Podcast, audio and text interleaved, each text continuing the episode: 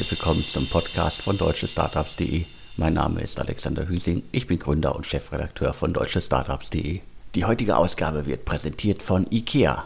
IKEA muss ich glaube ich niemandem mehr vorstellen. IKEA kennt jedes Kind, das Einrichtungshaus ist weltweit vertreten und auch schon seit etlichen Jahrzehnten in Deutschland aktiv. Alle Gründerinnen und Gründer da draußen, alle Unternehmerinnen sollten jetzt genau zuhören, denn ich glaube, die wenigsten wissen, dass es auch einen Unternehmensservice von IKEA gibt. IKEA für Unternehmen bietet den IKEA-Einkauf für Geschäftskunden aller Unternehmensgrößen, vom Solo-Selbstständigen bis zum Konzern an. Ein spannender Service für alle, die gerade mit dem Gedanken spielen, ihr Büro umzugestalten, ihr Büro neu einzurichten. Beim gesamten Bestellprozess hilft euch dabei ein persönlicher Ansprechpartner von IKEA. Bestellungen sind per E-Mail oder per Telefon möglich. Und auch nach der Bestellung lässt euch IKEA nicht allein. Auf Wunsch gibt es auch einen Liefer- und einen Montageservice. Besonders spannend ist aber ein weiterer Service von IKEA, denn nicht jeder weiß, wie man seine Fläche, sein Büro am besten nutzen kann, was sinnvoll ist und wie man alles gestalten soll. Wer also Hilfe bei der Planung seines Büros braucht, findet beim Interior Design Service von IKEA Hilfe. Und mit dem Stichwort deutsche Startups zahlst du jetzt nur 3 Euro statt 5 Euro netto pro Quadratmeter für die Planung deines Büros. Ganz wichtig, das Angebot gilt nur für Unternehmen und auch nur bis zum 31.08.2021. Also beeilt euch, nutzt den Sommer, um euer Büro zu planen, um euer Büro einzurichten. Weitere Informationen findet ihr unter www.ikea.de/ids. Den Link findet ihr wie immer auch in den Shownotes zum Podcast. Heute spreche ich mit Felix Oswald. Felix ist Gründer von GoStudent, einem Startup aus Wien, das Startup ist gerade mit einer Finanzierungsrunde in Höhe von 205 Millionen zum Unicorn aufgestiegen. Darüber wollen wir jetzt reden. Hallo. Hallo Alexander. Hol uns doch mal bitte ab. Also das Unicorn schieben wir erstmal ein bisschen nach hinten. Was ist GoStudent eigentlich? Ja, mit GoStudent bauen wir eine globale Schule, bei der wir Kinder im Alter von 6 bis 19 mit Weltklasse Lehrer, Lehrerinnen im virtuellen Einzelunterricht zusammenbringen und langfristig unterstützen. Das heißt, ich kann über euch äh, quasi lernen und das auch mit richtigen, echten Lehrern. Absolut. Wir stellen sicher, dass die Lehrer, die bei uns auf der Plattform registriert sind, dass die qualitativ richtig, richtig stark sind. Also wir nehmen aktuell rund fünf Prozent der Bewerber auf Lehrerseite auf. Und dann auf der anderen Seite, wenn Familien zu uns kommen und sagen, hey, mein Kind hat Probleme momentan in Mathematik oder ist besonders gut in Mathematik und braucht Förderunterricht, dann stellen wir sicher, dass der passende Lehrer gefunden wird und mit dem Kind zusammengebracht wird. Wo bietet ihr diesen Service momentan an? Also in welchen Ländern? Wir bieten den mittlerweile in den meisten europäischen Ländern an. Wir haben ihn im Dachraum gestartet und mittlerweile sind wir in, in über 15 Ländern aktiv. Nach dem Sommer startet auch erstmals außerhalb von Europa äh, Latein- und Südamerika äh, sowie Kanada. Wir hatten vor einiger Zeit mal äh, virtuell Kontakt äh, per E-Mail ein Interview geführt. Ähm, das ist noch gar nicht so lange her, aber für euch wahrscheinlich schon ganz weit weg. Äh, da hattet ihr auch noch mal die Geschichte aufgeschrieben. Also ursprünglich wart ihr mal ein Hausaufgaben-Chat via WhatsApp. Absolut, so so hat's gestartet, als ganz einfacher WhatsApp-Hausaufgaben-Chat. Aber wir haben dreieinhalb Jahre hart gekämpft äh, mit allen, allen Mitteln, um aus diesem Hausaufgaben-Chat ein Monetarisierungsmodell zu machen. Aber das ist uns äh, am Ende nicht, nicht geglückt. Das liegt dann an WhatsApp, da äh, sind ja einige dran verzweifelt, da ein Geschäft draus zu machen. Ja, absolut. Ich meine, das, wir haben dann sogar unsere eigene mobile App entwickelt, damit wir uns unabhängig von WhatsApp machen. Gleichzeitig aber, wenn wir, als wir uns nur auf die Schüler direkt fokussiert haben, die Schüler selbst haben einfach keine Bereitschaft für so einen Service zu bezahlen. Beziehungsweise wir haben es einfach nicht herausgefunden. Und dann haben wir diesen Shift gemacht, Ende 2018, Anfang 2019, auf die Eltern ähm, und auch auf einen wirklichen äh, Live-Online-Einzelunterricht. Das ist ja ein Problem, gerade die Monetarisierung. Das äh, haben ja viele E-Learning, viele AdTech-Startups, dass man im Grunde ja äh, das Geld von den Eltern holen muss, richtig? Absolut. Und du hast das sicher auch mitbekommen, in den letzten Jahren hat sich im AdTech-Bereich doch gar nicht so viel getan. Ja, und äh, das liegt zum Großteil wirklich einfach daran, dass die Monetarisierung einfach der ganz, ganz, ganz große Knackpunkt an der Geschichte ist. Also 2016 äh, habt ihr angefangen, dann kam äh, der, der Pivot äh, zum quasi äh, virtuellen Klassenzimmer und dann ging es irgendwie bei euch jetzt so, so richtig rasant. Also ich habe mir im Vorfeld nochmal rausgesucht, ich glaube, wir haben über alle Finanzierungsrunden äh, berichtet, die ihr gemacht habt. Also ich habe hier Juni 2020, also gerade mal ein Jahr her, 8,3 Millionen. Dann gab es im November 5 Millionen. Dann gab es im März 2021, äh, also auch noch gar nicht so lange her, direkt mal 70 Millionen. Das hat sicherlich auch schon viele überrascht. Und jetzt habt ihr schon wieder nachgelegt und bekommt 205 Millionen und steigt auch noch zum Unicorn auf mit einer Bewertung, die also jenseits von einer Milliarde Euro sogar ist. Also ihr seid nicht nur ein Dollar, sondern auch ein Euro-Unicorn. Also äh, wie, wie habt ihr das geschafft? Also es war definitiv ein anstrengendes Jahr, wenn es um das Thema Fundraising geht. Das, das, das, das, das, kann, ich, das kann ich auf jeden Fall bestätigen. Insgesamt war es einfach die extrem gute Execution von unserem Team, ja, dass wir es geschafft haben, konsequent wirklich über die letzten, nicht nur ein Jahr, sondern wirklich konsequent über die letzten zweieinhalb Jahre, Monat für Monat für Monat für Monat ein starkes Wachstum an den Tag gelegt haben. Das war das eine Thema, gepaart mit der erfolgreichen Expansion in andere Länder. Also wir hatten, musst du dir vorstellen, wir hatten im Juni 2020, Juni, Juli 2020, da waren wir, das ist nicht einmal ein Jahr her, da waren wir nur im Raum Dach aktiv. Und innerhalb von diesem einen Jahr haben wir, haben wir 15 Länder dazugeholt. Also diese Expansion in andere Länder hat auch einfach sehr erfolgreich und gut funktioniert. Und da haben dann Investoren auch gesagt, naja, Moment einmal, äh, das ist äh, zum ersten Mal irgendwie ein Education Startup, das hat das Potenzial, hier wirklich einen extrem großen adressierbaren Markt in Angriff zu nehmen. Auf die setzen wir jetzt unsere Karten. Unglaubliches Wachstum, du musst jetzt gleich nochmal ein paar Zahlen nennen. Wilde Expansion, in Anführungsstrichen. Äh, dann auch noch äh, ein Team, das quasi äh, ja, gefühlt andauernd im äh, Fundraising ist dann werdet ihr wahrscheinlich auch die Mitarbeiterzahl irgendwie äh, in, den, in den letzten zwölf Monaten massiv erhöht haben. Also äh, an, an, an, äh, an einem dieser äh, Punkte sind ja schon irgendwie Startups äh, gescheitert. Also äh, wie, wie sa sanft und wie äh, gut lief das alles und wo, wo hat es geknirscht in den letzten Monaten? Also natürlich, ich meine, geknirscht hat das bei Themen wie Prozesse, ja. Wenn man, wenn man, wenn man Anfang, wir waren Anfang 2020, waren wir insgesamt 40 äh, Mitarbeiter, wenn ich es jetzt richtig im Kopf habe. Wir sind jetzt mittlerweile über 600. Ähm, das heißt, alleine dieses Personalwachstum innerhalb der Firma gepaart mit den Prozessen, die sich auch weiterentwickeln müssen, da gibt's einfach immer wieder Reibereien, da gibt's Probleme, da gibt's auch Kommunikationsschwierigkeiten dann innerhalb der Departments oder mit anderen Departments. Das Recruitment selbst natürlich auch eines der größten Herausforderungen. Äh, in Deutschland zum Beispiel gibt es diese extrem langen Notice-Perioden, also ähm, Kündigungsfristen.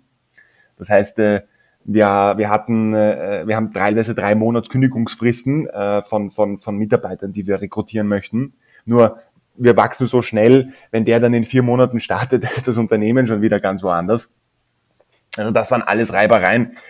Aber das, was wirklich gut funktioniert hat, und, und da muss ich einfach auch ein äh, extremes Lob an das, an das ganze Team aussprechen, ist einfach an diesem roten Faden, an diesem Strang gemeinsam zu ziehen und gemeinsam wirklich konsequent diese, diese Mission, wir wollen hier dies, das größte Bildungsunternehmen der Welt aufbauen, an dem ziehen alle.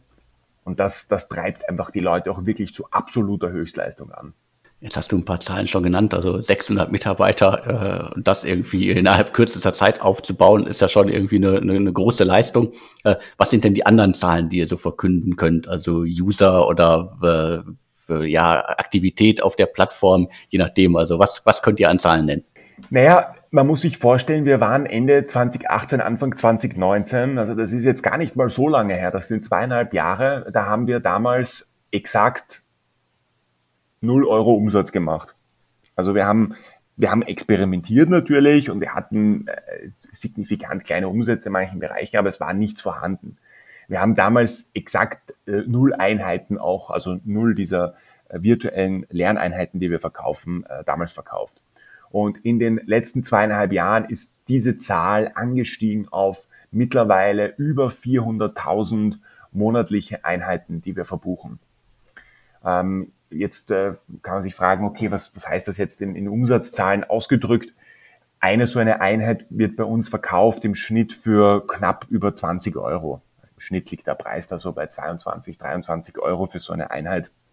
Dann kann man sich circa ausrechnen, wo man, wo man im Monat liegt bei, bei einem monatlichen äh, GMV. Und das wollen wir jetzt bis Ende des Jahres auch noch äh, mindestens verdoppeln. Also wir wollen bis Ende des Jahres mindestens auf, auf 800.000 Einheiten äh, kommen, die monatlich verbucht werden. Das klingt ja schon mal nach einer stattlichen Zahl. Also ähm, wie, wie, wie handelt ihr das alles? Also was, was sind da sozusagen die, die großen Herausforderungen wirklich, um das Wachstum dann auch weiter voranzutreiben? Geht es dann wirklich nur noch um weitere Länder? Geht es dann wirklich nur noch um mehr Mitarbeiter? Also wie, wie könnt ihr da das Wachstum vorantreiben? Ja, also es ist, es ist wirklich, es, es sind im Prinzip drei Bereiche, auf die wir uns momentan fokussieren, die, die extrem wichtig sind. Das eine ist, das hast du schon angesprochen, einfach internationale Expansion noch aggressiver vorantreiben, als wir das bisher gemacht haben. Das erfordert starkes Recruitment, weil unsere Expansion hängt in den Ländern stark davon ab, dass wir dort einen guten Country Manager heiren und dann auch entsprechend Leute on the ground, die, die, die dann die Arbeit auch, auch äh, verrichten. Das zweite Thema ist, dass wir die Bestandsmärkte, in denen wir schon präsent sind, festigen und auch eine Marke aufbauen. Ja, also zum Beispiel in, in, in Deutschland, was unser größter Markt auch weiterhin ist, da ähm, geht es jetzt wirklich darum, das nächste halbe Jahr zu schauen, wie kriegen wir Go Student wirklich in die, in die Köpfe der Eltern und der Kinder, dass jeder weiß aus Elternsicht, qualitativ hochwertige Brand, wenn mein Kind ein besseres Fundament für die Zukunft äh, möchte, GoStudent der Ansprechpartner. Und auf Schülersicht weiß ich dann auch, hey, GoStudent, das ist eine coole Education Brand. Wenn ich GoStudent verwende, habe ich mehr Zeit, mit meinen Freunden zu spielen, Videogames zu machen und, und für sonstige Spompernadeln. Also das ist das große zweite Thema. Mögliche Akquisitionen auch, die wir uns gerade anschauen, um einfach in den Bestandsmärkten uns zu festigen. Und der dritte Bereich ist ganz klar die technische Entwicklung. Wir hatten in der Vergangenheit ein sehr kleines äh, Entwicklungsteam und das wollen wir jetzt in den nächsten 12, 18 Monaten massiv hochskalieren, damit auch unser Kernprodukt und die Technik dahinter Spitze, Spitze ist. Wie seid ihr denn da aufgestellt? Also äh, euer Firmensitz, euer Ursprung ist Wien. Ihr seid sehr aktiv in Deutschland. Also wie, wie macht ihr das in den einzelnen Ländern? Seid ihr in den Ländern jeweils mit eigenem Team vor Ort oder wird das sozusagen von äh, bestimmten Einheiten immer alles geführt, gemanagt?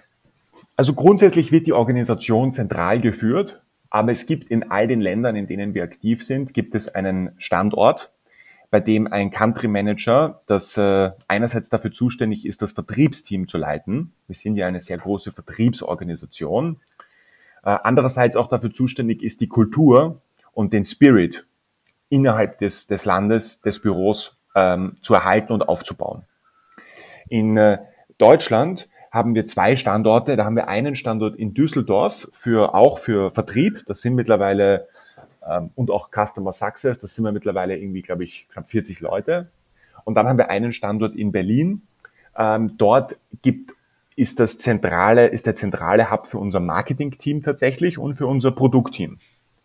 Weil wir in Wien im Marketing- und Produktbereich nicht die Talente insgesamt äh, gefunden haben, wie wir das in, in, in, in Berlin, wie das in Berlin der Fall war. Deswegen haben wir dort den zentralen Hub gemacht. Also seid ihr in das Haifischbecken Berlin gekommen, wo man in der Mittagspause mal noch schnell den Job wechseln kann. Äh, also äh, große Herausforderung sicherlich. Absolut. Und deswegen muss ich auch ehrlicherweise sagen, ich kann mich noch gut erinnern, vor, ja, vielleicht waren das zwei, drei Jahre, wenn man den Investoren oder auch, auch, auch anderen Startup-Gründern erzählt hat, wir haben uns trotzdem dafür entschieden, Wien als, als Hauptstandort zu halten. Ja, das wurde immer belächelt. Und heute muss ich sagen, rückblickend betrachtet war das definitiv auch für uns die richtige Entscheidung, weil genau wie du sagst, äh, jetzt in einem in einer Stadt wie Wien, da gibt es momentan noch nicht so viele Überflieger-Startups. Es gibt einige, die am, am Weg dazu sind und die wirklich cool sind, aber du hast nicht diese extreme Competition innerhalb der Firmen und deswegen kannst du natürlich deine Talente auch länger halten. Ja. Klar, das trifft ja auch auf viele andere Startups, selbst in Deutschland ja auch zu. Also es gibt ja durchaus äh, Startups, die in der Region sitzen, äh, sagen wir ruhig im, im Ruhrgebiet äh, und äh, trotzdem auch Büros in Berlin eröffnen, weil sie da halt die passenden Mitarbeiter einfach finden, aber trotzdem nichts am Hauptstandort ändern. Lass uns noch mal über Geld reden. Also wir haben es ja schon gesagt. Du hast gesagt, wie anstrengend das war, das ganze Fundraising. Also letztendlich, was, was war denn jetzt die Entscheidung nach den äh, 70 Millionen, die ihr im, im März verkündet habt, jetzt nochmal eine weitere große Runde zu machen? Ist das so, wie man gerade überall hört, dass die Investoren quasi Schlange stehen? Da ist schon was groß finanziert worden, das scheint gut zu laufen. Und jetzt äh, möchte ich auch noch dabei sein. Also seid ihr jetzt von Investoren überrannt worden? Uh, ja, jein, also es, es stimmt schon. Es, äh, nach der Finanzierungsrunde mit Coteau gab es definitiv einiges an Inbound-Interesse von einigen Parteien, äh, definitiv. Wir haben uns eigentlich am Anfang dazu entschlossen gehabt, wir wollen jetzt Vollgas Execution und, und, und Fundraising erst zu einem späteren Zeitpunkt machen. Aber dann haben wir auch gemerkt, naja, die Wachstumsambitionen, die wir haben und auch generell die Vision, die wir verfolgen, wenn es jetzt einen Partner gibt, der sagt, okay, ich bin bereit, hier noch einmal eine, eine, eine, eine kräftige Finanzierung nachzuschießen zu, zu attraktiven Konditionen, dann warum nicht? Ja? Lass uns das machen, äh, lass uns das mit dem besten Partner machen. Und ja, mit DST im, im Lead und äh, gefolgt dann auch von, von Softbank, Tencent und Dragoneer haben wir eine Konstellation gefunden.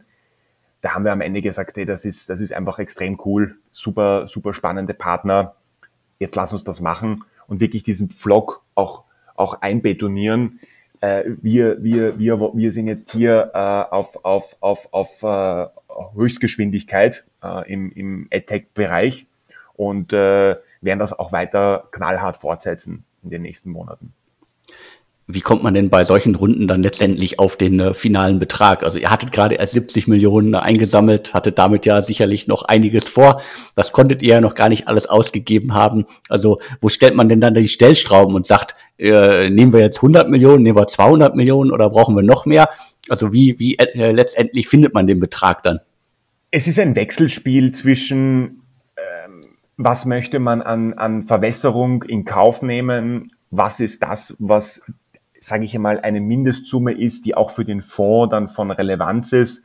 Weil wenn ich dem Fonds sage, naja, ich möchte, brauche jetzt eigentlich nicht mehr als 20 Millionen, die 20 Millionen, den Hustle und die, die, die, die, den Due Diligence Prozess, der ist für die genau so groß bei 20 Millionen wie jetzt für 100 Millionen. Ähm, das, und dann gleichzeitig auch zu schauen, okay, wo sind Hebel in der Firma, die ich noch einmal wirklich aufdrehen kann, ob das jetzt ähm, potenzielle Akquisitionen ist, ob das äh, in, die, in das weitere Wachstum äh, direkt investiert wird und, und User-Akquisition. Es ist ein bisschen ein Wechselspiel, aus dem sich dann die finale Zahl ergibt, gepaart mit auch natürlich ein paar Secondaries, äh, die, die dazukommen. Klar, das äh, findet ja dann häufig statt, äh, ist ja auch völlig legitim, dass da der ein oder andere und äh, auch die Gründer gerne mal ein bisschen Geld zwischendurch vom Tisch nehmen. Die Bewertungen, die ihr jetzt erreicht habt, sind 1,4 Milliarden Euro. Welche Bedeutung hat das wirklich für euch, dass ihr jetzt ein Unicorn seid? Naja, einerseits ist es, äh, so, so, so ehrlich muss man auch, auch, auch sein am Ende des Tages, es ist eine, eine, eine Zahl am Papier. Ja, ähm, es, es hat eine schon, finde ich, eine symbolische Bedeutung, eine symbolische Bedeutung einerseits freut mich das natürlich sehr für den Standort Österreich. Ja, so patriotisch äh, bin ich, dass ich, dass mich das natürlich freut, dass wir in Österreich jetzt nach Bitpanda hier eine, eine zweite Unicorn-Geschichte auch präsentieren können, die auch hoffentlich viele Gründer, Gründerinnen dazu motiviert, am Ball zu bleiben, besonders auch im Bildungsbereich. Ich, ich brenne für den Bildungsbereich. Ich, ich, ich finde den super spannend und wünsche mir, dass da auch mehr passieren wird in den nächsten Jahren. Und das zweite Thema, ähm, einerseits für die bestehenden Mitarbeiter natürlich auch ein super cooles Gefühl. Hey, ich bin hier bei einem der schnellst wachsendsten Tech-Startups äh, in der westlichen Welt dabei, äh, Unicorn-Status und da fühlt man sich, also das, das gibt einfach den, den Leuten einfach auch nochmal ein cooles Gefühl, da dabei zu sein und auch für die Akquisition von neuen Mitarbeitern. Viele Mitarbeiter, die man jetzt rekrutieren möchte, vielleicht auch seniorige Mitarbeiter, die belächeln vielleicht noch die, die Companies in den, in den frühen Phasen, aber jetzt sehen sie, okay, wenn man bei uns startet, braucht man jetzt keine Sorge haben, dass die Bude vielleicht in sechs Monaten wieder zu ist. Klar, das hört man ja immer wieder. Das ist ja häufig bei äh, Startups ein Problem. Nicht nur bei Mitarbeitern, sondern auch bei Kooperationspartnern, die dann sagen, ja, kommt mal irgendwie in 18 Monaten wieder, wenn es euch dann noch gibt. Aber das habt ihr jetzt alles geschafft. Ähm, was mich jetzt nochmal wirklich interessieren würde, glaubst du, dass euer, euer rasanter Aufstieg ohne die Corona-Pandemie möglich gewesen wäre?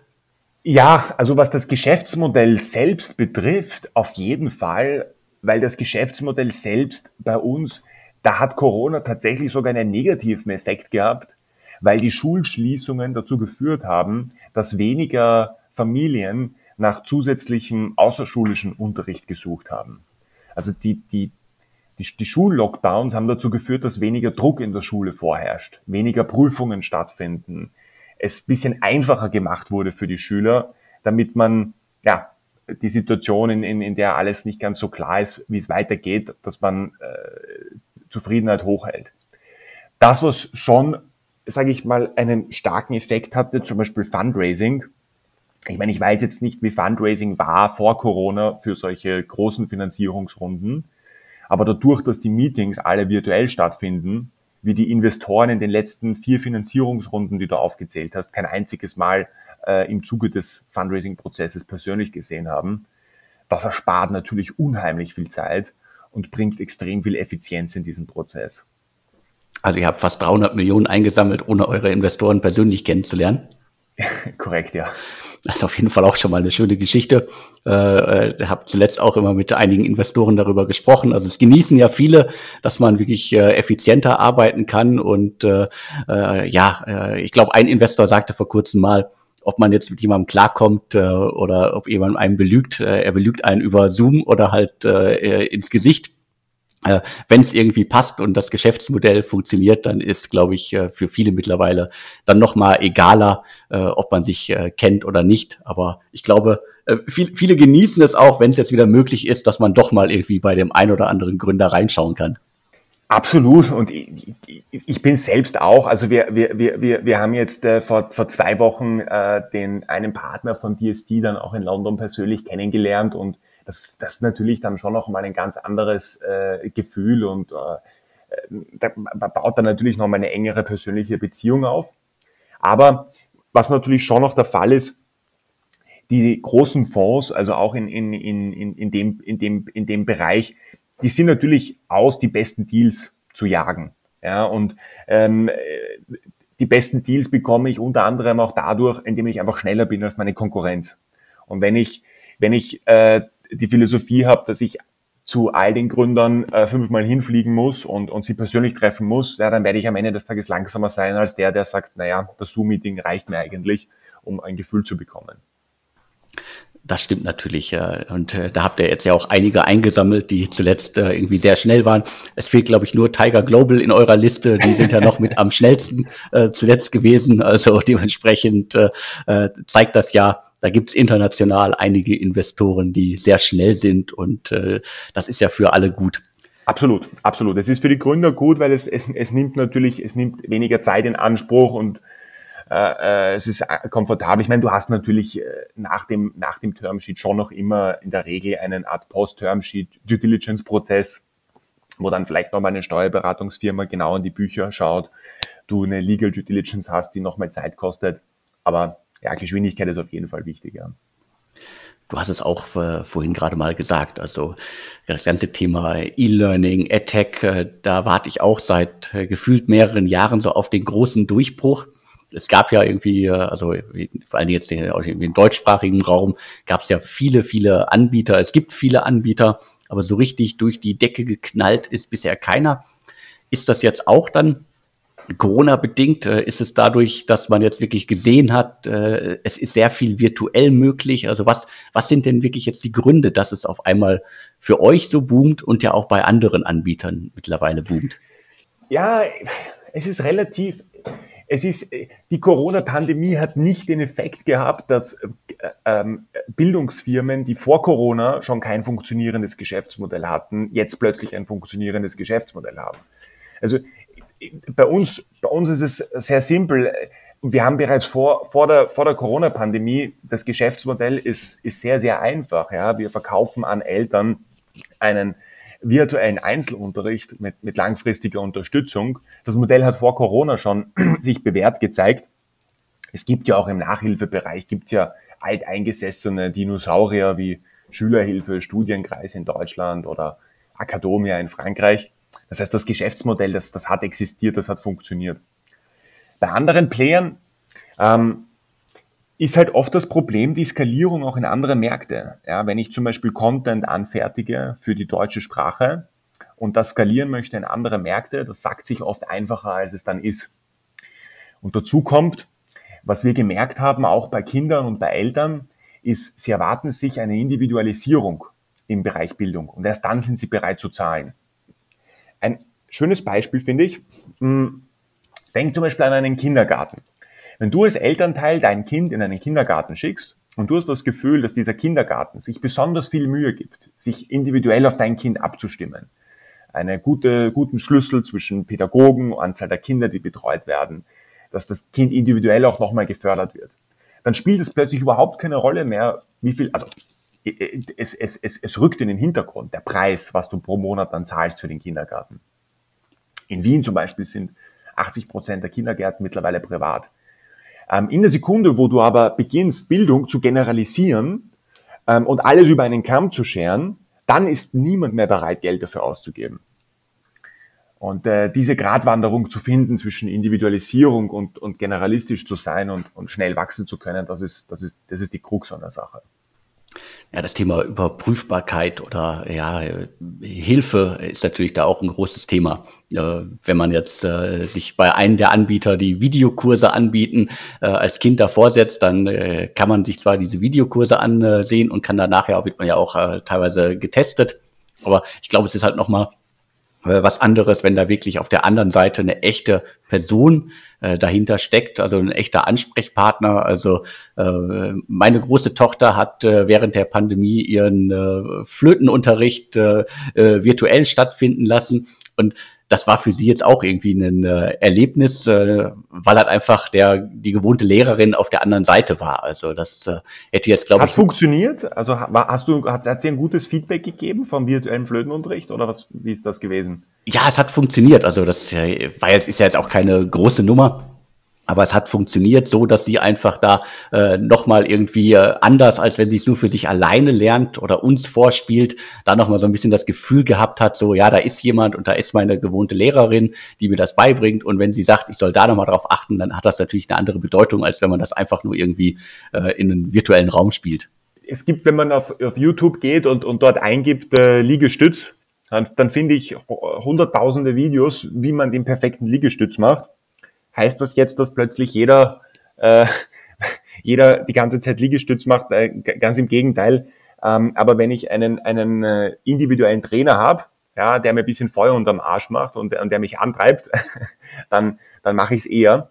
Also diese, dieses persönliche, individuelle, ich, ich bin da ein Riesenfan davon, ich, ich glaube daran und ähm, deswegen auch der Fokus bei uns ganz klar darauf ja, kann ich nachvollziehen. Was sind denn jetzt die, die Punkte, die jetzt wirklich als nächstes bei euch anstehen? Du hast schon einige genannt vorhin, aber was ist jetzt so das, äh, das Wichtigste, was ihr jetzt so aktiv äh, gerade vorantreibt äh, und auch mit dem Hintergrund, dass ihr jetzt nochmal über 200 Millionen weiteres Geld habt? Einerseits wirklich äh, die, die Expansion, das ist für uns ein ganz wichtiges Thema, weil man muss im, im, im digitalen Bildungsbereich gibt es große Player aus, aus Indien und China. Also das sind zwei Märkte, wo es, echt Top-Player gibt. Und ähm, wir wollen einfach die, den, restlichen, den restlichen Teil der Welt wollen wir so schnell wie möglich erobern, dass wir denen einfach nicht so viel Zeit lassen. Das ist das eine, eine große Thema. Ähm, gepaart wirklich mit äh, Aufbau, Recruitment von, von, von bestmöglichem Team. Ja, also dass, dass wir einfach da, wir haben jetzt schon wirklich coole äh, Leute auch heiren können die letzten Monate, dass wir das einfach weiter vorantreiben. Ähm, und auch, und das muss ich schon noch sagen, dass das, das, das merke ich selbst, dadurch, dass wir mittlerweile so viele Mitarbeiter sind, entstehen natürlich auch innerhalb der Firma plötzlich Komplexitäten, die, die, man, die, man, die es davor nicht gab. Und äh, natürlich auch hin und wieder mal kleine Reibereien zwischen den Teams und äh, nicht äh, jeder, jeder möchte, möchte sich beweisen, jeder möchte da was mit aufbauen und das erzeugt dann natürlich auch manchmal ein bisschen äh, Friktion innerhalb des Unternehmens und da auch wirklich ganz genau darauf zu achten, dass, dass, dass wir unsere Kultur, die wir aufgebaut haben, die letzten äh, Monate und Jahre, dass wir das auch weiterhin bestehen können und ähm, da ein gutes Fundament setzen. Wie seid ihr denn da als Gründerteam aufgestellt? Also ähm, macht ihr noch alles selbst oder habt ihr schon ähm, eine Mittelmanagement-Ebene eingezogen, äh, das ja quasi bei äh, vielen Startups, die so schnell wachsen, immer meistens relativ schwierig zu installieren ist? Also wie, wie seid ihr da schon aufgestellt? Ja, wir haben eigentlich vor acht Monaten, kann man sagen, wirklich begonnen, dass wir äh, auch eine Management-Ebene einführen, die, die zentrale Kernthemen einfach wirklich owned und, und, und vorantreibt. Wir haben da jetzt zum Beispiel einen äh, VP of Sales, äh, den, den Nico von, von Auto 1 äh, abgeworben, der, der managt das jetzt. Wir haben im Marketingbereich äh, den äh, Paul Komiski, haben wir von äh, Lingoda rekrutieren können, äh, der davor bei einigen äh, echt spannenden Unternehmen gearbeitet hat. Äh, wir haben jetzt im Produktbereich den Hesham, der war davor in Berlin bei Delivery Hero und hat ähm, Delivery Apps äh, mit aufgebaut. Das heißt, wir haben jetzt wirklich echt starke Leute in einzelnen Bereichen heiren können, die da einfach äh, die, die Themen strategisch und, und, und inhaltlich gut vorantreiben können. Aber zum Luftholen kommst du, kommt ihr als Gründerteam trotzdem nicht, oder? Nein, also äh, das, äh, das schon seit, seit einigen Jahren nicht. Aber es, es fühlt sich nicht so an. Es ist einfach, äh, es macht einfach unheimlich viel Spaß. Es macht unheimlich viel Spaß auch, auch einfach, ähm, wir sind halt eine auch sehr stark perso personalintensive Firma, das muss man schon auch sagen, weil wir eben eine große Vertriebskomponente haben, einen großen Supportbereich, ein großes Lehrer-Recruitment-Team. Also wir haben einfach sehr viele Menschen auch um uns herum innerhalb der Firma. Und diese verschiedensten Persönlichkeiten, verschiedensten Charaktere einfach äh, tagtäglich zu sehen und, und mit denen austauschen zu können, das, das, das, das macht meine Mitgründer Gregor und mir einfach unheimlich viel Spaß. Und dann noch zu sehen, der Service funktioniert, äh, Familien äh, geben positives Feedback, Lehrer geben positives Feedback. Äh, es ist wie eine Sucht. Ja? Äh, man, man, man, man möchte nicht damit aufhören. Eine, eine Frage, die ich häufig stelle, gerade bei Unternehmen, die schnell wachsen. Also äh, standest du schon mal in der Küche und jemand ist äh, zu dir gekommen, ein Mitarbeiter, und gefragt, wer bist du denn eigentlich? ähm, Nein, tatsächlich, tatsächlich ist mir das noch nicht passiert. Ähm, ich, ich, ich glaube auch, dass oft im Onboarding, dadurch, dass ich sehr, sehr groß bin, falle ich dann schon ziemlich einfach oft auch auf. Ähm, das, deswegen ist es, ist es eher, noch, eher noch nicht passiert. Aber natürlich bei der Anzahl von Mitarbeitern, besonders wenn wir, wenn wir virtuelles, On wir hatten jetzt für äh, die Standorte außerhalb von Dach äh, virtuelles Onboarding und ähm, in den letzten Wochen waren, waren Gregor und ich auch einige der Standorte besuchen. Und da ist es natürlich dann schon noch auch, auch, äh, teilweise skurril, wenn du dann in das Büro kommst und Leute einfach, mit denen du schon seit zwei, drei Monaten zusammenarbeitest, dann zum ersten Mal live siehst. Schon ein Überraschungseffekt dann oft dabei. Klar, das kennen ja auch einige andere. Äh, also auch äh, viele, viele Gründerteams, die über mehrere Standorte arbeiten. Äh, da irgendwie 100 Mitarbeiter in Berlin sitzen haben, 100 in Madrid und noch weitere 100 in Frankreich. Also die machen das ja auch schon seit, gefühlt manchmal seit Jahren. Aber in den letzten 15 Monaten war das alles noch mal ein bisschen schwieriger. Absolut, absolut. Aber dafür wenn man sich dann persönlich sieht und, und, und, und, und da ein längerer Zeitraum dazwischen war, dann, dann freut man sich auch wieder umso mehr und äh, kann, kann sich cool mit denen austauschen. Ich bin dann auch soweit durch mit meinen Fragen. Gibt es noch was, was dir wirklich wichtig ist? Nein, ich meine, wie gesagt, das, das einzige Thema, was, was mich persönlich echt freuen würde, ist, wenn man, wenn man einfach dieses, äh, wenn es digital, wenn es Gründer im digitalen Bildungsbereich einfach anspornt, äh, da jetzt auch nochmal einen, einen Zahn zuzulegen es ist ein, ein Bereich, der über Dekaden hinweg eigentlich immer irgendwie außer Acht gelassen wurde.